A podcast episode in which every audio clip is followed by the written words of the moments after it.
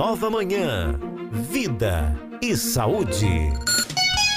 Agora são 11 horas e 11 minutos aqui na Cultura. Estamos começando a edição para você da nossa quarta-feira aqui do nosso Vida e Saúde. Hoje o nosso tema será cuidados com a visão. Segundo a Organização Mundial de Saúde, ao todo 2,2 bilhões de pessoas sofrem com problemas de visão em todo o mundo. Desse total, um bilhão de casos seriam evitáveis ou passíveis de correção, como miopia, catarata, glaucoma e hipermetropia. Dados como esse evidenciam a importância dos cuidados com a visão por meio de diagnóstico precoce e tratamentos efetivos. Vamos falar sobre esse tema hoje aqui no nosso Vida e Saúde. Lembrando que você pode participar mandando sua pergunta através aqui do nosso WhatsApp, o 981091130 ou lá na nossa rede social, no Facebook, no YouTube, no nosso Instagram também.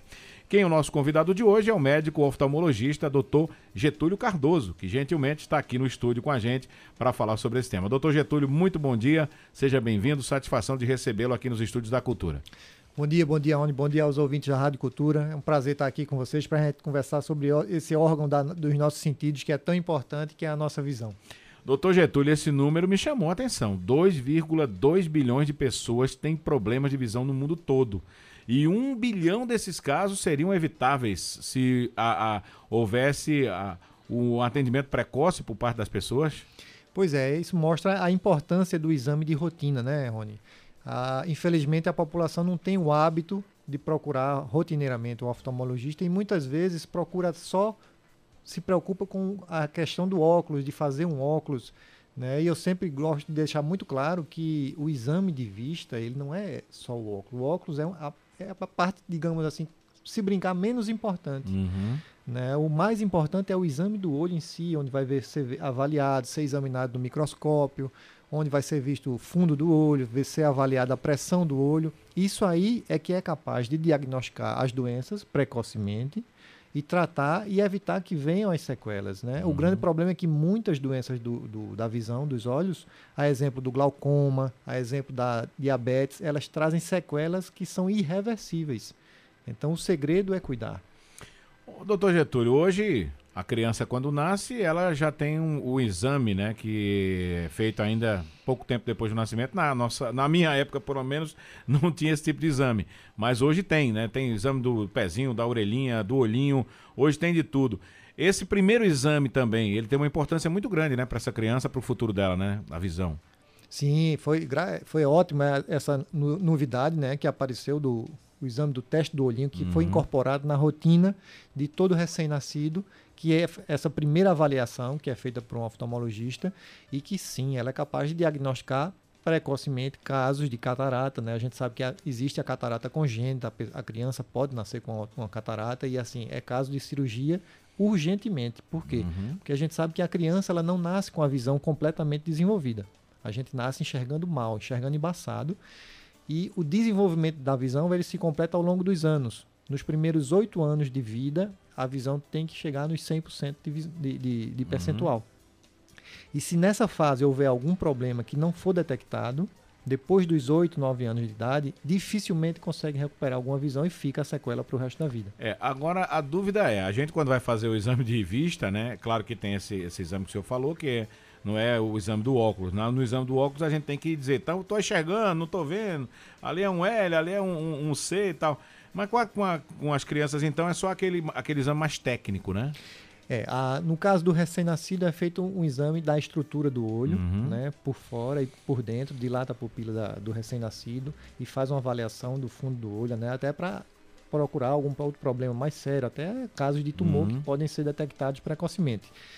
É, a criança, por volta dos 4 anos de idade, ela já começa a interagir melhor uhum. no exame oftalmológico e ela já começa a dizer o que está vendo, se está vendo melhor, se está vendo pior. Antes dos 4 anos, a maioria delas, o exame é feito, é, é o médico, basicamente, ele tem, ele tem alguns aparelhos que é, são capazes de estimar qual uhum. é o grau necessário, se é, se é necessário algum grau, mas é feito basicamente pelo médico. Mas a partir dos 4 anos, ou a partir de, do, do momento que existe alguma interação e a uhum. criança já entenda aquilo, Aí já é feita a avaliação e ela, com a, com a colaboração dela é possível passar um óculos ainda melhor. O senhor falou que a catarata pode acometer crianças, né? Mas que outra doença ocular ou, ou dos olhos é, pode ser vista em, em pessoas é, mais jovens? Porque geralmente essas doenças oculares elas acontecem com, com pessoas um pouquinho mais de idade, né, doutor Getúlio? É, a catarata, a, a, incidência é maior da idade, é uma doença da idade. Todos nós vamos ter catarata algum uhum. dia da nossa vida. Né? Algumas pessoas têm mais precocemente, isso aí é uma variação individual, mas a criança ela pode nascer com catarata. Né? Hoje em dia, a gente sabe que uma questão que tem, tem preocupado muito os oftalmologistas é a questão da miopia. E por que a miopia? Por conta dessa essa mudança de hábitos que hum. tem havido nos últimos anos, com o aparecimento de telas, de celular e essa rotina que a gente tem hoje de passar o dia com aquele celular, passar o dia olhando no celular, esse excesso de focalização de coisas muito próximas do olho, já foi comprovado que na criança, em fase de desenvolvimento, até a criança e até o adolescente, ela tem a capacidade de estimular o desenvolvimento de miopia. Então você veja, uma criança, vamos dizer, que por uma questão genética ela tivesse uma chance X de ter miopia, ela, quando submetida a esse excesso de estímulo de visualização muito próximo, seja no celular, ou seja em, livro, tudo isso, eles aumentam o risco de desenvolvimento de miopia em 4 a 6 vezes. Então, assim, hoje em dia a gente tem percebido muito mais casos de miopia no, no consultório, né? Já existem estudos que mostram que hoje na China 90% da população já é míope. Uhum. Né? Eles têm, a gente sabe que eles têm um hábito de leitura muito maior que nós. Né? Então, esse estímulo tem sido muito maior. Então, hoje é uma preocupação muito grande para nós oftalmologistas essa questão de telas e a gente sempre recomenda todo cuidado né, na, do, aos pais para limitar, para estimular outro tipo de brincadeira, estimular brincadeira ao ar livre, né? estimular a praticar esportes. A gente sabe se, se, que, por um lado, se o, o, o, excesso de visualização de tela ele estimula o desenvolvimento de miopia, também foi comprovado que a brincadeira ao ar livre, ou seja, a exposição ao uhum. sol, é benéfica no efeito contrário, ou seja, para evitar a miopia. Então a gente estimula que haja um, um estímulo da, da, das famílias uhum. a, a, essa interação no ambiente ao ar livre. Então nem, nem sempre, a, quando a mãe da gente dizia na, antigamente, né? Não pode assistir muita televisão, senão vai ter problema de visão. Ela estava um pouco certa, né, doutor Getúlio? Ela já sabia que ela, ela podia não ter a, o certeza, conhecimento né? científico, né? mas ela já estava falando alguma coisa pois com fundo é, de verdade. Que a criançada, que naquele tempo tem uma televisão, era uma coisa do outro mundo, né? A criançada exagerava. Como hoje é com o celular, né? Ô, ô, doutor Getúlio, quais são os principais cuidados que a gente deve ter hoje em relação à nossa visão? Então vamos lá. É, o principal cuidado seria o exame oftalmológico de rotina. Né? A gente indica um exame a cada ano, mesmo que a pessoa não, te, não esteja sentindo nenhuma queixa, que ela uhum. faça uma avaliação. Por que mesmo que não sentindo alguma queixa? Porque a gente sabe que existem doenças que podem levar a uma cegueira de uma maneira silenciosa, que é o caso do glaucoma.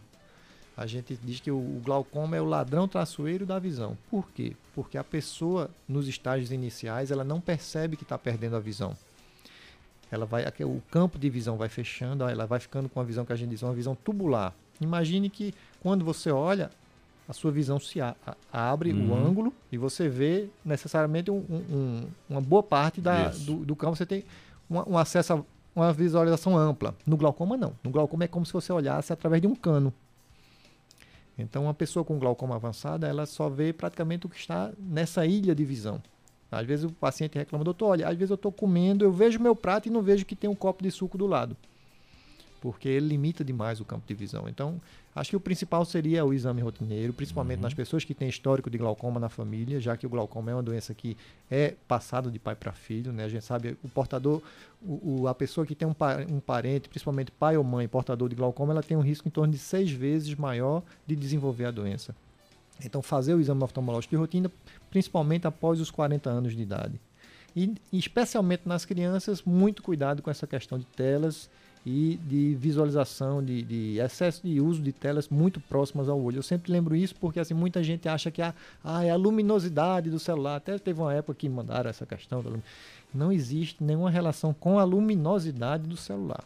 Ah, doutor, mas meu filho ele fica no escuro com o celular muito claro. Isso vai... não, isso não vai prejudicar. Né? Na verdade, ele pode dar até um cansaço visual, não trazer nenhuma sequela. Né? E a gente sabe que principalmente à noite esse excesso de luz ele engana o nosso cérebro. Né? Esse excesso de luz ele diminui a produção de melatonina, que é um hormônio que vai desencadear o sono e vai fazer a gente dormir, ter, ter vontade de dormir. E esse uso do celular com muita luminosidade à noite, ele vai inibir isso aí. A gente tem é, muitas doenças oculares, né? O glaucoma, o senhor já falou, a catarata, a miopia, existem outras. Dessas aí, é, é, a maioria delas é hereditária? Não, não. A, minor, a minoria tem esse, essa uhum. questão hereditária. Hoje em dia, que a gente tem bastante cuidado, as principais doenças hereditárias seriam o glaucoma, a degeneração macular relacionada à idade, é uma siglazinha chamada DMRI, que porta, é, pessoas com familiares também têm mais risco de desenvolver. Né? A, gente sabe também que as pessoas que têm pa parentes diabéticos elas são mais predispostas a desenvolver a diabetes e a gente sabe que a diabetes, quando não controlada, ao longo dos anos, ela vai provocar uma fragilidade nos vasos do olho e aquela uhum. fragilidade vai levar a sangramentos e ocasionar o que a gente chama retinopatia diabética, que é uma das principais causas de cegueira irreversível. Uhum. O glaucoma, nós temos quantos tipos de glaucoma, doutor Getúlio? Existem vários tipos de glaucoma. Né? Uh, o que, o, a principal divisão que a gente faz é em relação ao ângulo. O que é o ângulo? O, existe um, um, um, ângulo que é formado entre a esclera e a córnea no nosso olho, e nesse ângulo é que existem os canais de drenagem do líquido que é produzido dentro do olho. O olho produz um líquido 24 horas por dia, chama-se o mucoso, e esse líquido, obviamente, se ele é produzido, ele tem que drenar para algum lugar, uhum. senão o olho não aguentaria aquela pressão. Então, Existe um tipo de glaucoma que é o mais comum, que chama-se glaucoma primário de ângulo aberto. Existe outro que é menos comum, que é o glaucoma de ângulo fechado. Esse é menos comum e é mais perigoso. As uhum. pessoas que têm o ângulo fechado, elas têm mais risco de ter uma crise que a gente chama crise de glaucoma agudo. E essa crise de glaucoma ela leva a um, um aumento da pressão muito grande e rápido, que pode levar a uma perda de visão em questão de dias. Então, toda vez que a gente diagnostica que uma pessoa tem esse ângulo fechado no exame oftalmológico, mesmo que ela não tenha glaucoma, a maioria das vezes não tem, mas ela, por ter essa predisposição a esse determinado tipo de glaucoma, a gente já faz um tratamento que é só uma aplicação de laser, que aquilo ali evita que a pessoa uhum. venha a ter esse tipo de crise em algum dia da vida. Existe um glaucoma de pressão normal, é isso? Existe. A, a teoria do glaucoma sempre bateu muito nessa questão da pressão ocular. Né? Há alguns anos atrás se dizia que a pessoa, para ter glaucoma, ela tinha que ter uma pressão acima de 22. Mas o que se viu com o passar dos anos e os estudos é que mesmo pessoas que tinham uma pressão que era considerada dentro da faixa normal, ou seja, entre 10 e 21, também tinham glaucoma. Então, esse é um, uma das maiores dúvidas hoje uhum. do glaucoma e uma das maiores fontes de estudo sobre quais são os fatores que estão relacionados diretamente com o glaucoma, onde a gente sabe hoje que uma pessoa com a pressão normal também pode ter glaucoma, que é o que a gente uhum. chama de glaucoma de pressão normal. Então, muitas vezes o paciente chega para mim e diz: Doutor, minha pressão do, olho deu 18, eu tenho glaucoma? Não tem como saber. A pessoa pode ter glaucoma ou não. Uhum. Né? Então, o importante é o acompanhamento disso aí. Mas hoje em dia gente, o glaucoma ele é considerado uma neuropatia óptica. A exemplo do Alzheimer, a exemplo do, do de outras degenerações uhum. que acontecem. Uh, o nervo do olho que conduz a imagem. Eu digo sempre que o nosso olho é como se fosse o, igual a uma televisão. Uhum. O nosso olho é a antena, o nervo do nosso olho é o fio que liga a antena à televisão e a nossa televisão é o cérebro. Então, no glaucoma, existe um dano nesse nervo. É como se eu estivesse cortando o fio que liga a antena à televisão e a imagem não passa. Uhum. Né? Então, mas hoje a pesquisa é justamente para descobrir como fazer que essas células do nervo não morram, já que não é apenas a pressão. Existe alguma outra coisa, porque pessoas de pressão normal também podem desenvolver, desenvolver uhum. glaucoma. E hoje a, a, grande linha de pesquisa é isso, mas ainda não existe nada estabelecido. Quando o senhor fala dessa pressão, a gente está falando da pressão ocular, né? Porque muitas pessoas às vezes associam a pressão arterial né? Porque não, porque eu tenho a pressão alta, eu posso ter problema é, oftalmológico. É, é, exatamente isso ou não tem nada a ver a pressão arterial com a pressão ocular? Não, veja, não tem relação direta. A pressão, ah, não, porque eu tenho pressão arterial alta, isso influencia, influenciar na pressão do olho. Não, uhum. não existe essa relação. Mas a pressão baixa, pressão arterial baixa, uhum. ela pode ser ruim para irrigação para irrigação do nervo óptico, ou seja, uhum. pessoas que têm a pressão mais baixa, elas podem de, desenvolver glaucoma por um, como a pressão é mais baixa, o sangue tem mais dificuldade de chegar uhum. no nervo do olho e de irrigar essa parte e as células vão morrendo mais cedo por conta daquilo ali, né? Mas assim, felizmente são a minoria das pessoas que, que a gente dá esse diagnóstico, é um diagnóstico de exceção. A maioria é por pressão do olho alta, que não tem nenhuma relação com a pressão arterial pressão alta. arterial. Agora, a, a, gente sabe da evolução da medicina, principalmente hoje oftalmologia, odontologia e tantos outros setores da saúde evoluíram bastante. E esse da oftalmologia é um dos que mais avançaram. É, o, o, exame hoje, né, para fazer esse, esse tipo de verificação de glaucoma, é um exame simples? É um exame mais complexo? Uma consulta oftalmológica, ela já vai levantar a suspeita se o paciente tem glaucoma ou não. Então, uhum. qualquer consulta feita por um médico oftalmologista, ele vai avaliar a visão, ele vai avaliar a pressão do olho, vai, vai avaliar o fundo do olho. Feito isso, ele já tem informações suficientes para decidir se o paciente é suspeito ou não de glaucoma. Uhum. Nos pacientes que são suspeitos, né, então o que a gente chama padrão ouro de investigação são quatro exames, que é uma retinografia, que é uma foto do fundo do olho, uma curva de pressão, que é um exame que mede a pressão várias vezes, né, que hoje em dia existem dois exames e uma tendência a mudar para um segundo exame. Antigamente essa curva a pessoa fazia, passava o dia todo no consultório para medir a pressão três, quatro vezes. Por que isso? Porque se sabe que a pressão do olho ela atinge um, um pico máximo, ou seja, um uhum. nível máximo em alguma hora do dia que não se sabe qual é a hora e cada pessoa tem a sua hora, isso é muito individual. Normalmente, pelo ciclo hormonal, essa, esse horário de manhã. Uhum. E aí iniciou-se muitos anos atrás esse exame que você passava, chama-se curva de pressão, onde você media várias vezes a pressão do olho para detectar algum pico. Mas veja, você detectar um pico de uma pressão que pode acontecer nas 24 horas, fazendo apenas 3, 4 medidas, seria esperar muita sorte, né? Uhum. O ideal era que existisse um aparelho tipo o Holter da pressão arterial, que você passa o dia, ele passa o dia medindo aquela pressão do, da, da arterial. Depois você colhe e aquele, depois você né? tem. Mas no olho não tem como a gente fazer isso, essa medição, esse acompanhamento 24 uhum. horas. Até estão desenvolvendo uma lente de contato, que essa lente colocada no olho, ela vai medir a pressão do olho em torno de 5 vezes por segundo. E aquilo ali depois ela vai ser, os dados são passados para um computador via Bluetooth e o médico vai ter um, um aí ela vai ter um, um, uhum. exame fiel. Esse será esse é o exame perfeito, mas ainda não existe, uhum. não é uhum. realizado. Outro tipo de exame da, da, curva de pressão mais simples é o chamado teste de sobrecarga hídrica, onde o paciente ele toma em torno de um litro d'água e após esse litro d'água é medida a pressão dele durante, quatro vezes a cada 15 minutos. Por quê? Porque os estudos mostram que após essa ingestão de água, o olho vai atingir um pico de pressão que seria semelhante a um pico de pressão que ele vai atingir nas 24 horas. Hum. Então é um exame mais simples, é um uhum. exame que dentro de uma hora a pessoa já realiza o que antigamente precisava passar um dia no consultório e tudo indica que até com uma precisão maior. O outro exame é um campo visual, que a gente precisa sempre fazer nos pacientes de, de suspeitos e de acompanhamento, e uma tomografia, que é, essa tomografia ela avalia o nervo do olho para saber se a quantidade de células que a pessoa tem no nervo está dentro do que é esperado para a idade ou se está havendo alguma diminuição, alguma por conta seria uma, uma caso uma, uma perda de células, que é o que acontece no glaucoma. Tem algum estágio no glaucoma? Sim. Desde o estágio inicial aos estágios mais avançados, né? uhum. né? E isso é o que a gente sempre gosta de passar bem a informação para as pessoas. Nos, in, estágios iniciais, a maioria das pessoas não sente absolutamente nada. Não sente dor de cabeça, não, sente, não, não existe nenhuma relação. Ah, mas eu sinto dor de cabeça, eu tenho não tem nenhuma relação, tá? Pode ter glaucoma e pode não ter. Algumas pessoas, quando a pressão sobe demais, aí, mais nesses uhum. casos de glaucoma agudo que a gente conversou agora há pouco, aí a pessoa às vezes chega no consultório com dor de cabeça, vomitando, tá? Porque a pressão sobe demais. Mas a maioria não sente nada. E nos estados iniciais e moderados, a maioria das pessoas também não percebe, porque a visão dela ainda é, tem um percentual bom e ela não nota que o campo de visão é que está sendo restringido. Só vai perceber aquilo quando tiver com um campo que a gente chama tubular é como se ela olhasse através de um canudinho. Uhum. Ou seja, é uma, uma, doença que não dá sintomas, né? Você só indo ao, ao, ao, médico fazer aquele exame de rotina que você vai descobrir. Não dá sintomas. E infelizmente a gente vê muitos relatos de pacientes que dizem, doutor, eu não sentia nada. Quando eu vim perceber já estava desse jeito. Uhum. E aí esse é que é o grande problema. A catarata, quando o paciente chega cego, ele opera a catarata. Se ele só tiver a catarata, ele volta a enxergar 100%. E no glaucoma, não. O glaucoma que foi perdido de visão não se consegue recuperar.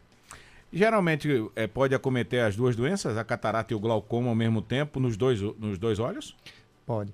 Não tem, normalmente não tem uma relação direta uma com a outra, mas a Uhum. pessoa pode ter os dois problemas de catarata e glaucoma. Uhum. Por exemplo, às vezes tem pessoas que vão operar de catarata, também tem glaucoma, aproveita na cirurgia, já faz as duas cirurgias, que é de catarata e de glaucoma. De glaucoma. De uma vez já está com, com a mão, que a gente diz, a mão na massa ali, já faz as Aham. duas coisas para evitar o uso de colírios. Uma vez diagnosticado o glaucoma, se não precisar fazer cirurgia, ou todo glaucoma precisa fazer cirurgia? Não.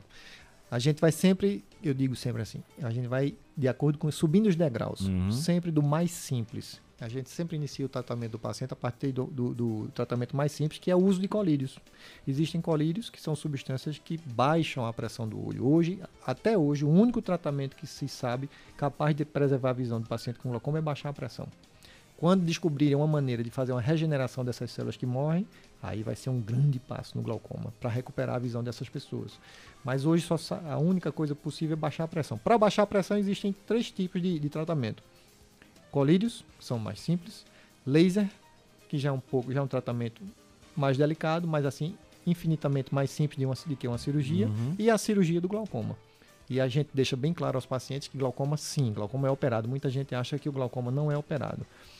Talvez porque as pessoas confundam o recuperar a visão com não. Então, o glaucoma não recupera a visão que foi perdida, Uhum. mas é, é feita cirurgia naqueles pacientes onde o laser ou o colírio não é suficiente para baixar a pressão a um nível Pressão. que seja seguro para que o paciente tenha a sua vida toda sem nenhum comprometimento da visão. Agora são 11 horas e 42 minutos aqui na Cultura. Deixa eu voltar aqui ao nosso bate-papo com o Dr. Getúlio Cardoso, médico oftalmologista, que está aqui com a gente no estúdio hoje no nosso vídeo de saúde especial, falando aí, né, dos cuidados com a visão. Bloco passado a gente estava falando sobre estágios do glaucoma, né, e o Dr. Getúlio estava explicando para a gente as três formas de se tratar o glaucoma: colírio, eh, tratamento a laser e cirurgia. Nos, nos três tratamentos que existem disponíveis, doutor, a cura para o glaucoma ou apenas para diminuir os sintomas? Não existe a cura do glaucoma. Né?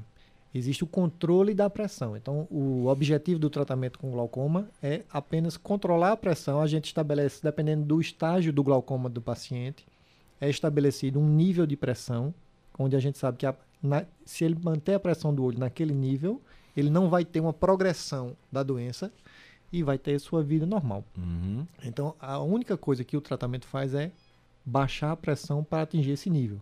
E quando a gente não consegue com colírio, que é o tratamento mais simples, a gente parte para o laser. Se não consegue com laser, aí parte para a cirurgia. Uhum. É, esse tratamento inicial com colírio, depois de quanto tempo dá para dá pra notar que vai ter que passar por um tratamento mais. eh, eh, o segundo estágio do tratamento seria o laser? A partir de quando a gente passa uma medicação, com 15 a 30 dias a gente já faz a primeira avaliação. Uhum. Né? E muitas vezes a gente precisa associar medicamentos. Tem, tem pessoas que usam três, quatro colírios. Né? Tem colírios que têm três substâncias, por exemplo. Então, equivalem a três medicações. E aí a gente vai começando de, uma, de acordo com a necessidade do paciente e com o perfil dele, com a, a medicação mais simples. E, a depender da resposta, a gente vai adequar isso aí ao tratamento dele Uhum. e ver a necessidade ou não de algum procedimento mais complexo. É, o senhor falou que é- o glaucoma ele começa eh, tirando a visão, né? O, o- o grau da visão aqui, a, da O ângulo de no visão. ângulo de visão, né? Isso. E a chegar até o nível de você estar tentando achar que está vendo pelo, pelo- por um cano, né? Por um cano. Por um cano. Chegando nesse estágio, né? Se não cuidar, aí o indivíduo pode ficar cego? Pode. O último estágio seria a perda, cegueira, a a perda perda completa da, total, né? da visão, é, exatamente. Né? Mas a gente sabe que nesse estágio, quando começa nesse estágio de visão tubular, isso é uma das coisas que ca- causa a maior limitação do paciente. Por quê? Porque é aquele paciente que o, o ângulo de visão dele é tão pequeno que ele vai andar, ele bate nas coisas, ele bate em cadeira, tropeça em escada, em calçada, ele vai comer, ele vê o prato, não vê o garfo, vê o Uhum. prato, não vê o copo. Então, assim, ele tem que ficar procurando uma posição para enxergar as coisas. Então, isso limita muito, atrapalha muito. A pessoa vai andar na rua, até para atravessar uma rua, o seu campo de visão é tão restrito que é perigoso a pessoa Uhum. não ver um carro, uma moto que se aproxima e, e se acidentar. Ô, doutor Getúlio, nesse estágio aí, ou quando a pessoa infelizmente não cuidar e chegar a, a ficar sem a visão, é, transplante pode ser feito ou nesse caso não resolve mais? Não, o, o transplante que é feito é transplante de córnea. É córnea. né? Que aí são para problemas da córnea, Uhum. sejam cicatrizes, sejam problemas de ceratocone. Mas o, pro- o problema do glaucoma é no nervo. Então, transplantar ou não a córnea não, Não muda vai- nada na vida do nada. paciente com glaucoma. Uma vez perdendo a visão, infelizmente não, não, há tem mais, fazer. não é. tem mais jeito, A né? grande esperança seria, será o tratamento com células tronco para recuperar Uhum. essas células que foram perdidas, mas ainda temos um, muito chão pela um frente caminho bem longo, né? para que isso se torne realidade acessível a todo mundo. Catarata. Como é que se caracteriza a catarata no indivíduo? A catarata, ela, a pessoa começa a perceber uma limitação, um borramento da visão, né? E ela procura, ao procurar um médico é detectado a catarata e o, o tipo de catarata, né? Uhum. Por exemplo, tem, tipo, tem tipos de catarata que a pessoa, quando está num ambiente mais escuro, ela enxerga até bem. Mas quando ela sai no claro, aquela luz faz com que a visão passe através da catarata e ela vê muito mal. E já tem pessoas que não têm esse tipo de sensação. Então depende muito da, da- do, do tipo da catarata e da visão do paciente. Se ele está incomodado com aquela restrição, com aquela diminuição, doutor, não estou mais conseguindo realizar minhas atividades, não estou conseguindo ler bem, estou tendo muita dificuldade. Ou ele faz um óculos, quando passa dois, quatro meses, o óculos já muda o grau, à medida que a catarata vai avançando, alguns tipos de catarata podem de, eh, ir aumentando o grau da pessoa. Mas aí é feita a indicação da cirurgia. Felizmente, hoje, acho que na medicina, a, a- a cirurgia de catarata é a cirurgia que tem um tratamento mais efetivo. Uhum. A catarata, então, só cirurgia. Catarata só existe um Só tratamento, cirurgia. cirurgia. Exatamente. Mas tem cura. Tem cura. A catarata é, é- ela é retirada do olho e é implantada uma lente. Né? A cirurgia de catarata foi a cirurgia que mais evoluiu nos últimos anos dentro da medicina. Uhum. né? Você vê que poucos anos atrás, uma, poucos anos não, mas uns 30, 40 anos atrás, uma pessoa operada de catarata ela se internava, né? era feita com anestesia geral, né? não implantava lente no olho, então a pessoa usava aquele óculos fundo de garrafa depois da Hum. cirurgia. Né? E quando não tinha outras complicações decorrentes da, digamos assim, na época da cirurgia, hoje a gente considera a cirurgia extremamente brutal naquela Uhum. época, tinha que abrir o olho quase todo, costurar o olho, dava 15, 20 pontos, era outra coisa. Uhum. Hoje em dia, o que é que mudou? Hoje em dia a cirurgia é feita através de uma microincisão, que a gente fala. O que é uma microincisão? É uma incisão inferior a 3 milímetros. Na grande maioria dos casos, em torno de 2 milímetros e meio. Ou seja, você pega um centímetro, pega aí Uhum. na régua um centímetro, divide esse um centímetro em quatro partes. Esse é o tamanho do corte que é dado Nossa. na cirurgia de catarata. Então, essa diminuição do, do tamanho do corte, ela propiciou um avanço tremendo, porque propiciou a cirurgia ser feita apenas com anestesia local, ou seja, hoje um paciente a gente consegue operar o paciente só com anestesia, só com colírio, né? O paciente é sedado, até para tirar aquela Uhum. questão da ansiedade, a gente seda, o paciente Uhum. fica tranquilo, faz a cirurgia só com anestesia, só por colírio. Implanta-se uma lente, onde hoje existem vários tipos de lente, e a indústria ela investe pesadamente nisso aí. Né? Hoje em dia, se a pessoa quer fazer uma cirurgia de catarata, ela diz, doutor, eu queria ter a possibilidade de não usar mais óculos depois da cirurgia. É possível. Hoje em dia já se implanta lente onde ela corrige miopia, ela corrige hipermetropia, ela corrige astigmatismo, ela corrige a presbiopia, que é a visão de longe, e a visão de Uhum. perto fraca.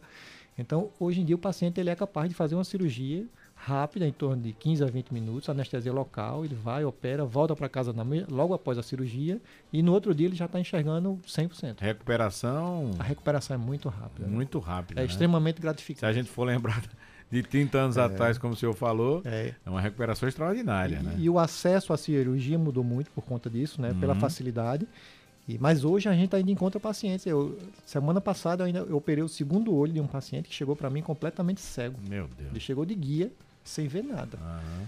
E aí é difícil. Hoje não é comum a gente encontrar esse tipo de, de caso, Uhum. mas assim, é uma satisfação muito grande. No outro dia, quando você. O paciente chega na clínica andando sozinho, né, Agora eu tô lhe vendo, é, doutor. Exatamente. Aí o paciente retoma as É. atividades da vida. Ô, dele. doutor Getúlio, no, no caso da, da catarata, é, é preciso, após a cirurgia, ficar usando algum tipo de, de colírio? Sim, se usa colírio em torno de uns dois meses de colírio, Uhum. né, só para auxiliar na cicatrização e evitar alguma inflamação da, da cirurgia. Mas assim, uma posologia muito tranquila. A pessoa usa colírio apenas durante o dia, não tem nada disso de ficar se acordando à noite para usar colírio, não. Foi dormir, parou, colírio quatro, cinco vezes durante o dia, vai diminuindo ao longo dos, dos- dos dias. E depois que passou esse período de cicatrização, em torno de 40 dias, a pessoa já está liberada para as atividades normais. A cirurgia de catarata hoje, né? Pela, pela grande evolução que o senhor já falou aí, é, existe a possibilidade desse paciente desenvolver novamente a catarata? Não. A catarata, o que é a catarata? Ela é o- a opacificação do cristalino. O cristalino é uma lente natural que a gente nasce com ela E à medida que a gente vai envelhecendo, o cristalino, que o nome já diz, é transparente, é uhum. cristalino, ele vai amarelando. Né? Esse amarelamento é como se você Imagine que você enxergasse através de um copo com água mineral e você passasse a enxergar através de um copo com água barrenta. Uhum. Então você perde completamente a qualidade da sua visão. Então o que é que é feito? É tirar dessa catarata e implanta-se uma lente artificial. Uhum. Essa lente é que corrige e devolve a visão. Mas aquela catarata ela não volta mais a crescer. Muita gente comenta, ah, doutor, e depois tem uma limpeza do cristal.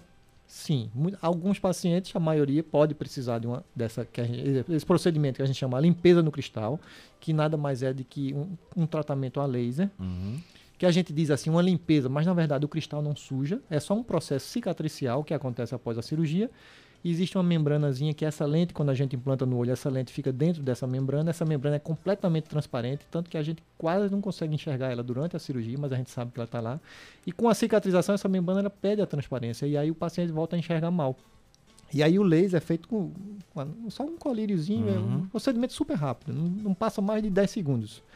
E restaura completamente a visão.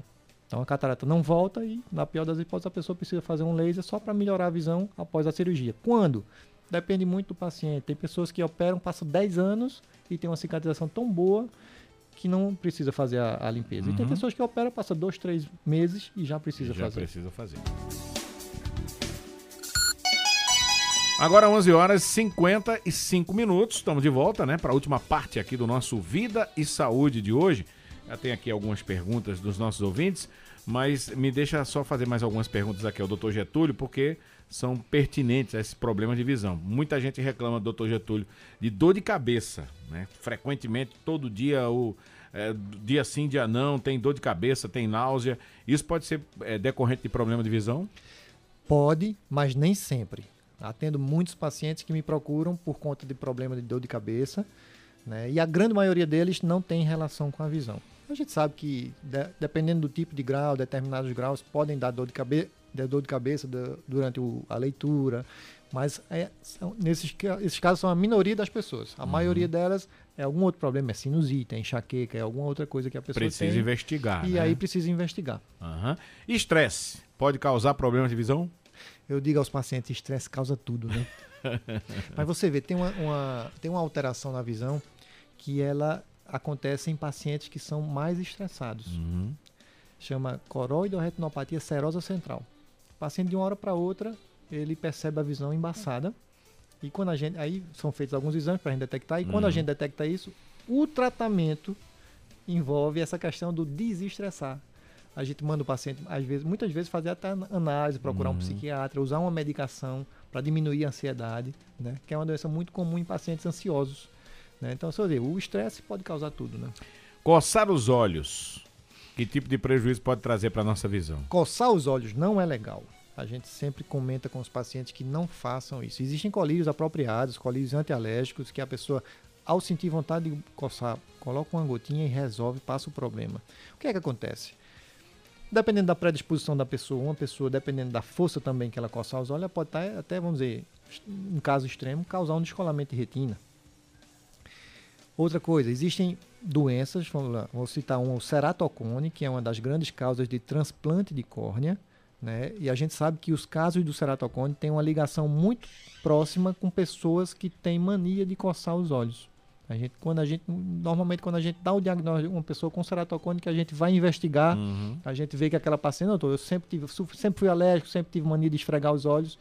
E isso aí é uma coisa que no, na pessoa ela é geneticamente predisposta, o fato dela coçar, esse hábito de coçar, ela pode levar ao desenvolvimento de ceratocone. Uhum.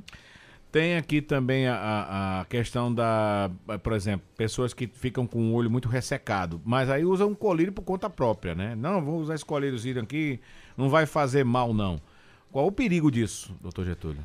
Vamos lá, o, o olho seco hoje é uma, uma uma questão bem comum no nosso consultório, pelo o, tipo de atividade que a gente tem realizado hoje, muito uso de computador, muita leitura, ambientes com ar-condicionado, às vezes o calor, às vezes ambiente com muito vento, isso tende a ressecar muito os olhos.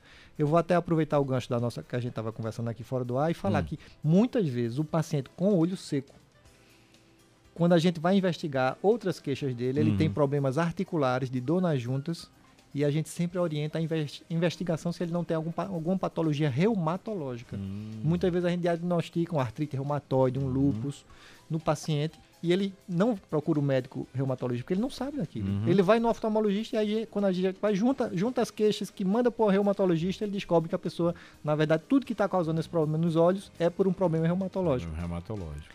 Né? E aí Normalmente a gente passa colírios lubrificantes, que são colírios que são vendidos sem receita médica, que não trazem nenhum problema para nenhuma consequência para a visão. Né? Ele apenas dá um alívio nessa questão do olho seco, mas uhum. a gente uhum. sabe que existem colírios que têm substâncias, vamos dizer, tem corticoides que são anti-inflamatórios, é um colírio maravilhoso quando usado adequadamente. Mas ele usado a longo prazo, indiscriminadamente, ele pode dar catarata e ele pode levar ao desenvolvimento de glaucoma e até causar uma cegueira. Muita gente diz assim: eu tenho miopia com astigmatismo, né? Outros dizem: eu tenho hipermetropia. Os três pode se é, é, ter no mesmo indivíduo junto? Não existe essa possibilidade? Qual a diferença entre os três? Miopia, hipermetropia e astigmatismo. Vamos lá. Miopia. O míope ele vê mal de longe. Ele tem dificuldade para ver as coisas distantes, assistir uma televisão. Né? O hipermétrope ela embaça não tanto para longe, embaça mais para perto e o astigmatismo ele embaça também nas duas distâncias. A miopia normalmente é a que embaça mais, uhum. tá? E a pessoa não pode ter no mesmo olho as três. Ou ela tem miopia ou hipermetropia, uhum. e ela pode ter astigmatismo ou não. Mas no mesmo olho, ou miopia ou hipermetropia. Uhum. Ela pode até ter miopia num olho e hipermetropia no outro olho. Não é comum. Normalmente o grau da gente é, é próximo. Né? Às vezes a pessoa nasce até com uma diferença de grau entre os dois olhos e isso pode ser um, uma coisa que predispõe ao não desenvolvimento da visão, que a gente tinha conversado logo no início da entrevista. Uhum. Né? E é uma das coisas que é, é avaliada para saber se a, se a, criança tem alguma diferença de grau entre os dois olhos, porque quando tem aqui, quando tem, quando é descoberto isso, é feito o tratamento e é passado um óculos para que a criança use e tenha o desenvolvimento da visão normal. O Douglas mandou aqui uma mensagem dizendo, Rony, é, às vezes é, é, às vezes não. Ele disse assim: uma vez eu tirei um cochilo no sofá, quando eu acordei a vista ficou embaçada. Depois ela voltou ao normal. Foram cinco minutos de apreensão, embaçou tudo. É, sobre mosca volante. O que é essa mosca volante, doutor Getúlio? Vamos lá. É, esse embaçamento, pensar em algo é, é, difícil a gente dizer com precisão, sem examinar na hora que aconteceu. Uhum. Mas o que, que pode dar? Um ressecamento, a gente sabe que o, o olho, olha, imagine que o nosso olho é feito a nossa boca. O nosso olho tem que estar sempre molhado. Se o olho resseca, você pode estar com o melhor óculos do mundo, sua visão vai embaçar. Condição fundamental para você ver bem é a lubrificação do olho. Tá? Então, pode ter sido um ressecamento do olho. Quando ele disse que passou mais ou menos uns 5 minutos, pode ser uma, uma baixa, uma queda de pressão. Uhum. Né? Muitas vezes a pessoa está deitada e levanta rapidamente, e esse levantar rapidamente causa uma que a gente chama de hipotensão postural, e a pessoa pode ter uma tontura, um escurecimento de visão. Difícil dizer, afirmar com certeza. Em relação à mosca volante, o que é isso? São as manchinhas que a gente normalmente vê, principalmente quando olha na, em parede branca ou numa luz, a gente vê tipo uns langanhozinhos, umas teias uhum. de aranha que ficam se mexendo. A gente olha para um lado, ela vai para um lado, olha para cima, para baixo e ela se mexe. Isso normalmente não traz nenhuma consequência, né? A grande maioria das pessoas percebe isso. Tem momentos que você vai ver mais frequente, tem momentos que você até esquece, mas não causa nenhuma, nenhuma consequência na visão. É importante sempre o paciente saber se ele percebeu, ah, de uma hora para outra, houve uma, eita, eu vi uma mosquinha só, de uma hora para outra apareceu umas 10, estou vendo muita, muito mais. Então procura um oftalmologista, porque aí é preciso fazer um exame chamado mapeamento de retina, porque a mosca volante ela pode ter relação com alguma tração dentro do olho, e tração é alguma coisa puxando, e puxando a retina pode levar a um rasgo e dar o que a gente chama de descolamento de retina, uhum. que é uma das causas de, de, de perda de visão.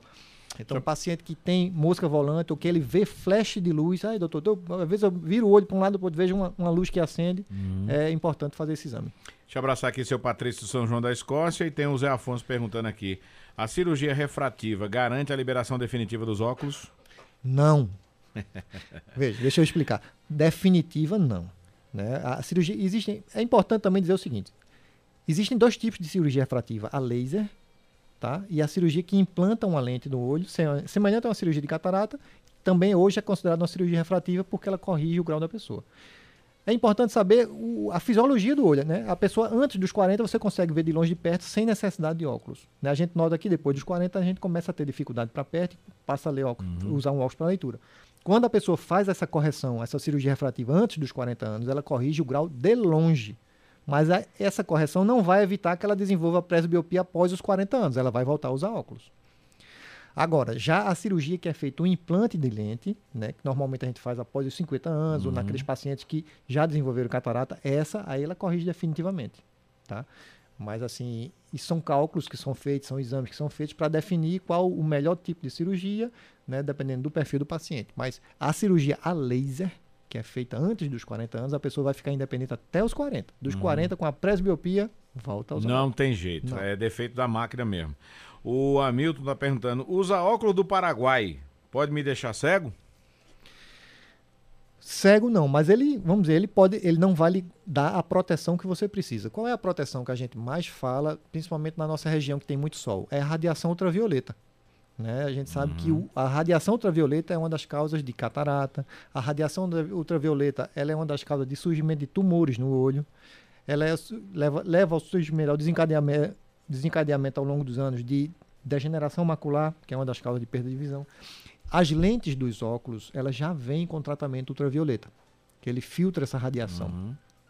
Quando você compra esse óculos paraguaio, do Paraguai, você não tem qual a garantia que você tem Nenhuma que essa proteção, isso, né? você pode até enxergar bem, uhum. mas sabendo que a radiação pode estar entrando no seu olho e é, é justamente disso que a gente busca se proteger, da radiação ultravioleta, que é quem causa os males ao longo dos anos.